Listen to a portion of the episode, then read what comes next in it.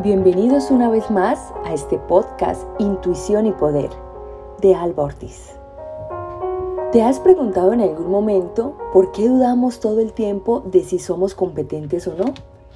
Porque aunque estamos capacitados para hacer una tarea específica, creemos que somos unos impostores. ¿Por qué nos cuesta tanto creer que efectivamente nos merecemos lo que nos merecemos? Porque somos nuestras propias críticas más despiadados. ¿Por qué no confiamos en lo más mínimo en nosotros mismos? Es más fácil aplaudirle al de al lado sus virtudes y capacidades que aplaudirnos a nosotros mismos. Chicas, es momento de mirarnos al espejo, es momento de aplaudir nuestras propias luchas, de valorar nuestro cansancio, nuestro agotamiento, nuestros triunfos, lo que hemos logrado hasta hoy. Nos han hecho creer que si no somos perfectos, entonces mejor ni nos planteemos el éxito. Pero ponte a pensar, ¿En serio, esa persona que llegó tan lejos, a donde a ti te gustaría llegar, alcanzó sus objetivos por ser el más listo o la más lista? ¿El más preparado, la más preparada? ¿El más talentoso? ¿Será que es esa persona la única capaz de lograr eso?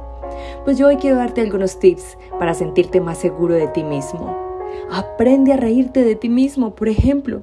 Acepta que no eres ni serás perfecto.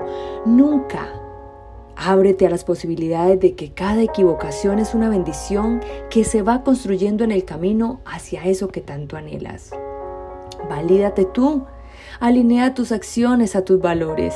Entre más congruente seas con lo que dices, piensas y haces, más cómodo te vas a sentir en tu propia piel. Di no. Practica tus no quiero, no me gusta, no estoy de acuerdo, no lo voy a hacer. Deja de complacer. Suelta el miedo a decepcionar a terceros. No siempre tenemos que pensar como los demás y no siempre tenemos que decir sí. En muchas ocasiones lo hacemos por no decepcionar, por no hacer sentir mal al otro. Pero ¿dónde quedamos nosotros? Hay que aprender a valorar lo que somos. Eso que admiras más allá, lo que ves afuera, es porque ya vive en ti. Debemos de dejar de estar pensando siempre en el otro, y más bien preguntarte qué es lo que admiras de otras personas. Y vaya sorpresa, eso que le admiras ya existe, existe dentro de ti, solo necesitas darte el tiempo para despertar esa cualidad. Si admiras a alguien es importante que se lo expreses. Es el primer paso para despertar eso que admiras del otro en ti mismo.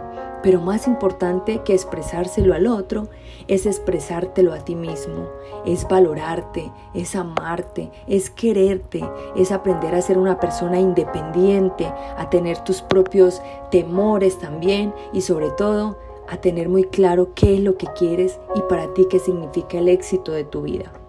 Si te gustó este podcast, compártelo, disfrútalo y te espero en un próximo capítulo de Intuición y Poder con Alba Ortiz. Feliz día.